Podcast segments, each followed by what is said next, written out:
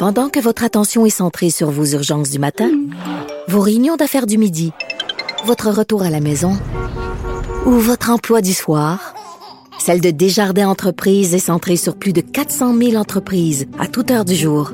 Grâce à notre connaissance des secteurs d'activité et à notre accompagnement spécialisé, nous aidons les entrepreneurs à relever chaque défi pour qu'ils puissent rester centrés sur ce qui compte, le développement de leur entreprise. La Banque Q est reconnue pour faire valoir vos avoirs sans vous les prendre.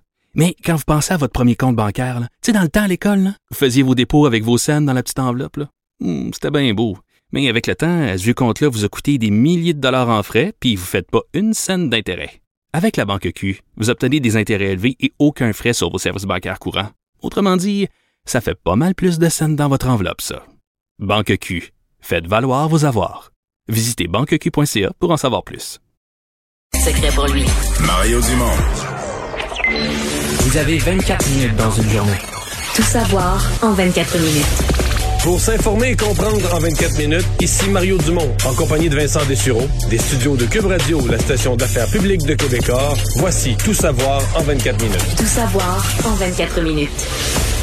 Alors que deux campagnes euh, maintenant se chevauchent, campagne municipale qui commence et la campagne fédérale qui euh, s'achève, ça donnera place à beaucoup de politique dans les prochains jours.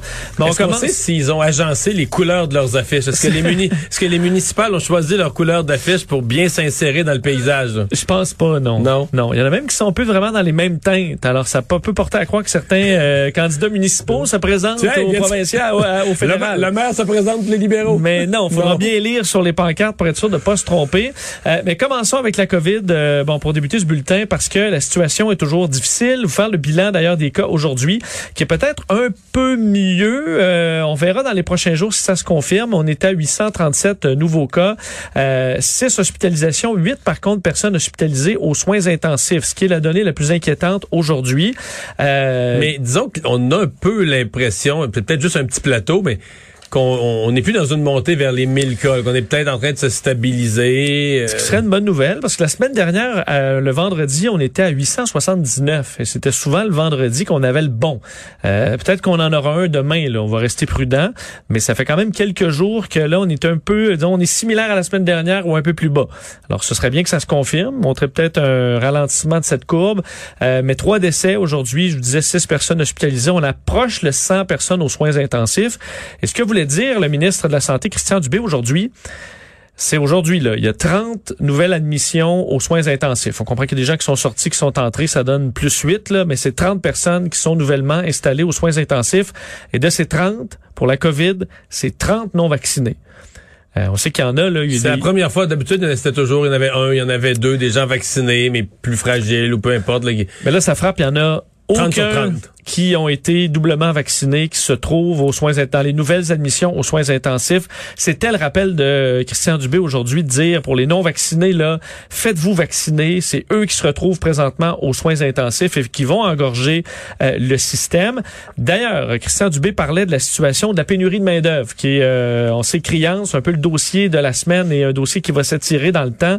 Euh, il a parlé Christian Dubé de son plan qu'il va détailler dans les prochains jours sur lequel il travaille, un plan qui pourrait même nous surprendre par son euh, son ampleur pour amener des gens euh, pour combler ce manque d'infirmières euh, et de bon de, professionnels de la santé. On va également s'inspirer des meilleures pratiques qui se fait à certains endroits. On peut écouter le ministre là-dessus. On sait qu'en ce moment, il manque de personnel, puis on dit on veut pas être devant un fait accompli à une journée où on frappe le mur. Et moi, ce que je me suis engagé, c'est de faire cette réorganisation de service-là le temps qu'on mette les, les propositions beaucoup plus structurantes sur la table. Moi, je suis convaincu qu'on va être capable d'aller chercher du personnel. On va faire des annonces là euh, qui auraient peut-être surpris il y a quelques mois ou quelques années, mais qui nous sont poussés par le fait qu'on a regardé des nouvelles façons de faire avec la pandémie. Alors, je vous demande juste d'être patient pour quelques jours. Il y aura des annonces la semaine prochaine. Moi, ce que j'entends, là, c'est que le modèle, et c'est pas nouveau, ça fait des années qu'on entend ça, c'est l'hôpital général juif, celui qu'on appelle le Jewish. Euh, quand je dis ça fait des années qu'on entend ça, qu'on entend que il n'y a pas de temps supplémentaire obligatoire, qu'il y a une façon différente de traiter le personnel, les infirmières notamment, euh, qu'elles sont plus heureuses, les infirmières qui sont là veulent pas partir, veulent pas aller surtout pas dans un autre hôpital, mais veulent même pas partir du réseau, contrairement aux autres hôpitaux où euh, ils sont toujours sur le bord de, de, de dire ouais, chaque mon camp. Et donc euh, on parle, j'entends, voir, on va s'inspirer des hôpitaux anglophones, mais moi, ce que je, perçois, c'est que le modèle du Jewish, c'est qu'est-ce qu'ils font là-bas, comment ils s'y prennent, ça touche. Maintenant, je t'amène sur un autre front par rapport à l'état de notre système de santé. Là, j'ai sincèrement l'impression que l'Alberta va... on, on comprend pas trop. L'Alberta a dit cette semaine, on va vouloir envoyer des patients dans d'autres provinces. Euh, en Saskatchewan, le ministre de la Santé a tout de suite dit c'est pas possible. Nous, on est plein, on est tous quasiment aussi pire que vous autres. Là. On peut pas aider. Euh, Colombie-Britannique, peut-être un petit peu. la ministre de l'Ontario, la ministre de la Santé de l'Ontario, elle, vient de dire on est prêt à prendre. Puis il y a des cas en Ontario quand même, mais ils ont de la disponibilité en soins intensifs. On est prêt à prendre des patients. Mais là, Vincent, il n'a pas 48 provinces au Canada, puis des grosses, pas l'île du Prince-Édouard. Je veux dire, l'île du Prince-Édouard doit avoir deux lits de soins intensifs, je caricature, mais dans toute la province. Là. Et donc, le Québec, à mon avis, et là, je rappellerai à tout le monde qu'au pire de la crise des masques, c'était pas la même gravité. C'était des masques pour le personnel de la santé. Et là, c'est des gens aux soins intensifs qui vont mourir si on les soigne pas. Là. Mais Jason Kenney avait livré des. J'ai fait une entrevue avec lui, Jason Kenney, qui était bien fier de dire ben là, on aide le Québec, puis nous, on a commandé. Mhm. Quand, quand euh, c'était le temps, là, en janvier puis en février, là, que la pandémie s'en venait, moi, moi je n'ai accumulé des masques, là, je n'ai trop, puis j'en donne au Québec. Est-ce qu'à un moment donné, à un certain niveau de crise, il y a une unité euh, canadienne? Là? Ben, à un moment donné, c'est la, vie, c'est la vie humaine. C'est la vie humaine. Là. Tu vas, tu vas tu dire. Euh, euh, il y a quelqu'un qui est aux soins intensifs, ben, il n'est pas aux soins intensifs. Il y a quelqu'un qui a besoin de soins intensifs, qui n'a pas de place aux soins intensifs. Est-ce qu'on va dire, ben, nous, le Québec, on est une nation différente, on veut pas aider? Non. Non, il reste que quand même pour l'image, parce qu'on se souvient qu'à la première vague, dans le reste du Canada, devant le Québec, il l'échappe. Euh, tu sais, c'est là qu'elle est morte. On aurait un bien plus beau bilan si c'était pas du Québec. Là, c'est un peu le, euh, ben, la difficulté est en Alberta. La grande question, c'est est-ce qu'on peut se le permettre? Ouais, la différence, c'est que, tu sais, comme dans les soins intensifs, on a envoyé des militaires. Et là, je veux dire, dans les CHSLD, on devait envoyer des militaires parce que c'était donner à nourrir des gens, de, donner à manger, donner de l'eau, l'hygiène.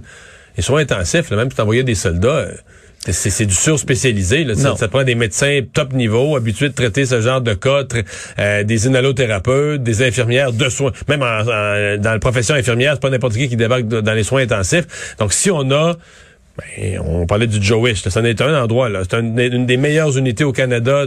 Si on des lits disponibles, est-ce qu'on, est-ce qu'on, dans, le fond, je vais résumer. Si le ministre de la santé ou si Jason Kenney assoir appelle François Legault puis dit François là, peux-tu m'en prendre des gens? J'ai du monde qui va mourir. C'est au téléphone à l'autre bout. C'est sûr que tu peux dire, regarde, moi, je, je, manque de personnel, euh, j'ai plus d'infirmières. Mais c'est tout. Et est-ce que, admettons qu'on en accueille, je sais pas, 50, là. ça fait un bon, on passe de 100 à 150 personnes aux soins intensifs au Québec. Euh, est-ce que tu peux expliquer aux Québécois, dire, ben, il va falloir serrer la vis? Faire du délestage, puis annuler des chirurgies au Québec. Ouais, ou rajouter des restrictions. Si je euh, t'en parle, si je t'en parle, si j'amène le sujet, c'est pas parce que j'ai une réponse toute faite. Non, c'est ça, mais c'est toute une question. C'est toute une question. C'est toute une question. T'as l'autre à l'autre bout de la ligne qui dit, moi, mon monde va mourir. Puis c'est, c'est sûr, je voyais le professeur qui, qui, a insulté le Québec tout l'été passé, le professeur à, à, Taran, là qui lui il règle ça. Du l'Ontario, ils ont créé un problème, qu'ils vivent avec, ils ont mal voté aux élections. Ouais, ça marche pas comme ça. ils ont mal voté aux élections, qui meurent. C'est quasiment ça, là, tu sais, euh, t'as peu, là. Même si on chicane, des fois, avec le Canada anglais, tu souhaites pas le, le, le décès de ces gens-là. Non, puis je veux dire, euh, mettons que le gouvernement s'est trompé, est-ce que les gens qui... Mettons que nous autres, si tu déjà arrivé dans l'histoire du Québec, on a voté pour un gouvernement puis qui a pas fait exactement les choses comme on l'espérait ou les bonnes choses. Il y en a plein qui trouvent ça ridicule, la façon dont ça a été géré, euh, qui même quelqu'un qui, est qui approuverait ça, est-ce qu'il mérite la mort? Ben là, ou de pas être traité? T'as raison. Moi, si on peut se permettre, euh, c'est tout à fait... Mais ça va être... Parce que ça va chialer au Québec, là. C'est sûr que si on accueille des Albertains, il va y avoir une réaction au Québec, des gens qui vont blanc. peut vendre un certain nationalisme, François Legault, en disant, euh, regardez, on a besoin de nous, là? Maintenant. Ouais, On était les ouais. cancres là, à la première vague. Maintenant, c'est le Québec qui a besoin de, de, de, de donner un coup de main. C'est vraiment pas simple. C'est vraiment, vraiment, vraiment pas simple. Parce qu'au même moment où tu parles de ça, est-ce qu'on peut se permettre d'accueillir des patients? Euh, ben, la pénurie, on a parlé de l'hôpital de Surroi, euh, ce qui va arriver à Sainte-Terre euh, également, ça fait beaucoup jaser. Des manifestations à Sainte-Terre pour dire, ben nous, on veut, veut garder, on, on a le territoire le plus vaste euh, à couvrir. Euh, on peut pas Oui, parce que fermer. Sainte-Terre, c'est à, c'est à l'est de, de, de Val-d'Or, mais ils couvrent, je pense qu'ils couvrent les gens de Lebel-sur-Quévillon, ils couvrent des euh, très, très grands territoires. Troisième plus grande municipalité en termes de territoire au Québec. Alors, c'est effectivement très vaste. Tandis que du côté du Suroît, euh, on le dit, là, tout le monde court partout. Euh, c'est le bordel. Est-ce qu'on garantit là, euh, à, la direction de l'hôpital, c'est euh, qu'on a un plan? Bon, un plan là, pour pouvoir pallier aux plus grandes difficultés. On promet d'ailleurs aux infirmières de pouvoir leur offrir un horaire à la carte. Donc, c'est-à-dire une infirmière qui dit, moi, je veux travailler trois jours semaine, on va l'accommoder. Mais là, euh, c'est que tu peux arriver plus facilement à un bris de service de cette façon-là. Euh, c'est pas, ce sera pas facile euh, régler les, euh, les problèmes de ce côté-là. Parlons du passeport vaccinal. Euh, sachez qu'en fin de semaine et pour euh, les prochaines semaines, les policiers vous auront à l'œil. Lorsqu'on avait annoncé le passeport vaccinal, Christian Dubé s'était fait beaucoup questionner, que Geneviève Guilbeault aussi, comment on va vérifier là, euh, le respect du passeport vaccinal dans les restaurants, dans les gyms? On était toujours resté assez flou, disant, ben, il y a les policiers, s'il y a une plainte. Euh, ben là, on va vraiment passer à l'action. Euh, Le service de police de la ville de Lévis a confirmé l'opération Passeport pour tous les corps de police de la province qui vont jusqu'au 1er novembre être mo- pour aller dans les restaurants, les gyms, les spectacles, partout où on va demander le passeport vaccinal pour aller Mais vérifier. dans le fond, Vincent, ils, surveillent principalement les établissements parce que techniquement, comme citoyen, le, le plus gros crime que tu peux faire, c'est de te présenter, de dire ben moi je l'ai pas mon passeport. Puis Ben, tu- si on t'assoit, pareil. Mais là, tu, tu prends si le on commerçant en même ça, je me dis, si on t'assoit pareil, est-ce que toi tu commets une infraction, toi tu Ben tu- oui. Tu commets une infraction. Oui, c'est tu commets une infraction. euh, Non, tolère. si quelqu'un dit c'est beau roule à 180, euh, tu peux Non, pas dire non, m'a non, mais là, oui, là, le, quelqu'un, mais le, quelqu'un en question, c'est le propriétaire de l'établissement qui avait le devoir de, de, de, de te vérifier à l'entrée. Ouais, je pense pas qu'il devient. Euh, pense qu'il. En tout cas, c'est ça- c'est sa Les charge deux, de toi, tu- vérifier. toi, tu dis les deux sont, Parce sont, les- sont complices de, de les de deux seraient dans le temps, mais tu as raison que c'est plus facile de vérifier euh, le tenancier. Euh, D'ailleurs, on le dit, on pourrait être habillé en uniforme ou en civil. Alors, est-ce qu'on pourrait carrément se faire passer pour un client pour dire, hey, j'ai pas mon passeport vaccinal, euh, je veux une table pareille. Et là, ben, on les surprend avec un constat. On verra, mais on dit qu'il y aura des policiers à la grandeur de la province pour vérifier tout ça. Et ça en découragera peut-être certains de se présenter sans euh, passeport vaccinal. Euh, Parlons des vaccins, justement, lien de passeport vaccinal vers les vaccins. Avez-vous été vacciné par Moderna, par Pfizer, par AstraZeneca? Euh, sachez que les États-Unis ont dévoilé aujourd'hui des données, c'est le CDC, Centre de prévention et de la lutte contre les maladies, qui dévoile une grande étude sur l'efficacité à plus long terme, à peu près 120 jours. On commence tranquillement à pouvoir avoir des données sur plus longtemps euh, des différents vaccins. Et le vaccin le plus efficace, c'est Moderna, selon ses chiffres, à 93% en moyenne, devant Pfizer à 88 et Johnson Johnson à seulement 68. Ce qu'on remarque, entre autres, c'est le déclin euh, d'efficacité du Pfizer, qui passe de 91% à 77% après euh, la période de 120 jours, tandis que Moderna, c'est 93 à 92. Il reste très stable celui-là. Ce qui amène la question pour Pfizer de la troisième dose, est-ce qu'on en aurait besoin? Et aussi, est-ce que ces données seraient les mêmes au Québec? Parce que avec le nous, délai a- plus long, ça, on a mis un délai plus long entre les doses. on aurait, selon le docteur Arruda, probablement évité ce déclin-là euh, aussi intense du euh, vaccin Pfizer. Alors, on le souhaite, on n'a pas ces données-là, mais ça amènera peut-être la question assez rapidement de la troisième dose. Mais de toute façon, on le surveille. S'il y a une chose qu'on sait, c'est que ces vaccins-là sont étudiés à la trace, tout ce qui provoque, tout ce qui donne comme protection euh, en Europe, aux États-Unis. euh, donc, euh, On le saura euh, de mois en mois, euh, oui, l'efficacité. oui, oui. Tout savoir en 24 minutes. C'est le dernier sprint de la campagne fédérale, dernière journée euh, ouvrable. Euh, parce que c'est euh, le 20, euh, c'est lundi, le vote. Et euh, ben, à nouveau, Justin Trudeau a eu un appui de taille. Mario, hier, c'était Barack Obama. Et aujourd'hui, c'est Hillary Clinton, donc ancienne, euh, bon, trop de candidate à la présidence, défaite par Donald Trump. Deux votes? Ah ben non, ils votent pas, eux. Non, il vote pas. Ils sont aux États-Unis. Il vote pas, euh, mais elle appuie Justin Trudeau disant qu'elle a vu son ami Justin Trudeau faire preuve de leadership dans la lutte pour les services de garde accessibles, euh, la protection des droits reproductifs et l'ambition dans l'action climatique. Elle dit, je lui souhaite, ainsi qu'à nos voisins progressistes canadiens, le meilleur pour les élections de lundi. Bon. Euh, Mais euh, bon. C'est euh, c'est quand même un peu bizarre euh, dans la mesure où tu sais Joe Biden est au pouvoir. Bon, ce sont des politiciens retraités, mais qui ont encore des contacts avec l'administration. euh. Ouais, surtout que ben, ma question, euh, je me demandais le Barack Obama là, et euh, qui, qui entre autres était pas, par exemple, lors de sa présidence pour un système de santé euh, gouvernemental universel. Lui, C'était pour un privé. exact, du Public privé, privé. mais avec euh, des assurances Couverture universelle, mais du privé. Exact. Ben tu dis lui, là, ça mettons qu'il fait la boussole électorale. Là. Il aurait voté à DQ, d'après moi. Ben, À deux euh, mains. À mon avis, il arrive sur les conservateurs. Ça se peut très bien que la boussole le donne à Barack Obama conservateur. Et il a jamais rencontré Parce que les systèmes sont très différents, là. Ben, je veux dire, Être à gauche aux États-Unis, euh, c'est être au centre ou à droite au Canada. Là, parce que les conservateurs ne sont pas les républicains du Canada. Là. Ça, ça, ça se ressemble pas. Là. En ce moment, les votes aux États-Unis, c'est sûr. Est-ce que Biden a volé l'élection euh, sur le- le- l'avortement, euh, euh, sur l'efficacité du masque? Euh, on n'est pas là, là, chez les conservateurs. Donc, euh, j'ai de la misère à cet appui universel, comme si les démocrates canadiens, c'était Justin Trudeau. Je pense que c'est son ami. Non, mais moi, c'est aussi la.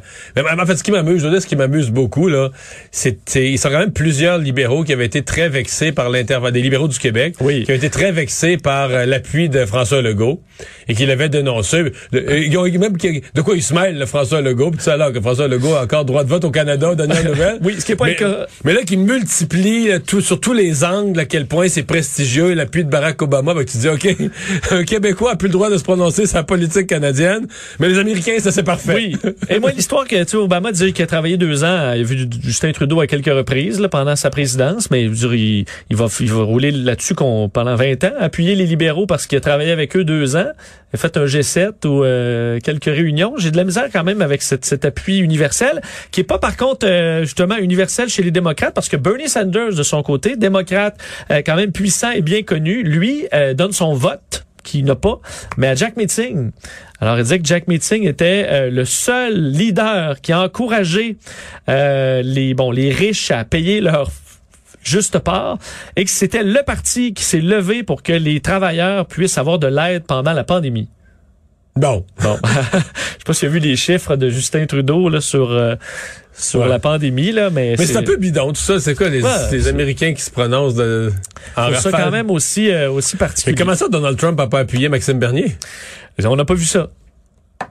Il n'y a pas vu personne Donald Trump. Je pense qu'il y a d'autres chats a Ça ne saurait tarder, là. ça se Ouais, peut pas, il y a une manifestation demain à gérer au, à Washington. Alors, euh, je pense que le, le Canada le- le- importe peu. Euh, parlons dans les autres dossiers concernant la campagne. Un candidat libéral de Toronto qui a dû mettre sa campagne sur pause. Euh, Kevin Vuong, candidat donc près de Toronto, à la suite de la révélation du Toronto Star, comme quoi il a été, euh, bon, il y a une plainte pour agression sexuelle à son endroit qui, est, qui a été déposée en 2019, mais qui a été abandonnée. Et ça refait surface, de sorte qu'on lui a demandé de mettre sa campagne sur pause. Mais j'ai pas bien compris. J'ai vu cette nouvelle-là, puis je me suis demandé qu'est-ce que c'est une campagne sur pause. Mais je veux dire, les gens vont voter libéral pareil, il va être élu. Ben, c'est ça qu'on n'a pas clarifié. On dit, oh, ben, sur pause, si les gens votent pour lui, est-ce que vous Ben, ils vont voter gardez? pour lui, là. Euh, on n'a pas eu cette réponse-là. Jack Meeting du NPD en À a Toronto, profité. ça va voter. quand même, À moins qu'il y ait une percée néo-démocrate surprise, mais à Toronto, ça, dans la ville, ça va voter libéral. Tout le monde vote libéral. Euh, dans tous les comtés, ça vote libéral. Jack Meeting accusait justement Justin Trudeau de ne pas prendre ses allégations euh, au sérieux. Faut dire Parce que que la campagne même- sur pause, je veux dire, entre toi puis moi, là. il reste. euh, Non, mais- la campagne Ben, le ben, lundi Vincent, est déjà sur pause. Vincent, là, si je te disais, mettons, que Marc Garneau, dans Westmount NDG, là, Mais aujourd'hui, il arrête de faire campagne après-midi. En fin de semaine, il fait plus de porte-à-porte. Tu penses Ouais. qu'il va perdre? Je pense qu'il va être correct. Je pense qu'il va être correct. non, mais c'est ça qui est bidon, tu comprends ce que je veux dire? Bon, alors on verra euh, des, des suites de, de l'élection. Euh, je vais vous faire entendre d'ailleurs Justin Trudeau aujourd'hui qui parlait de la possibilité très grande d'avoir un gouvernement minoritaire.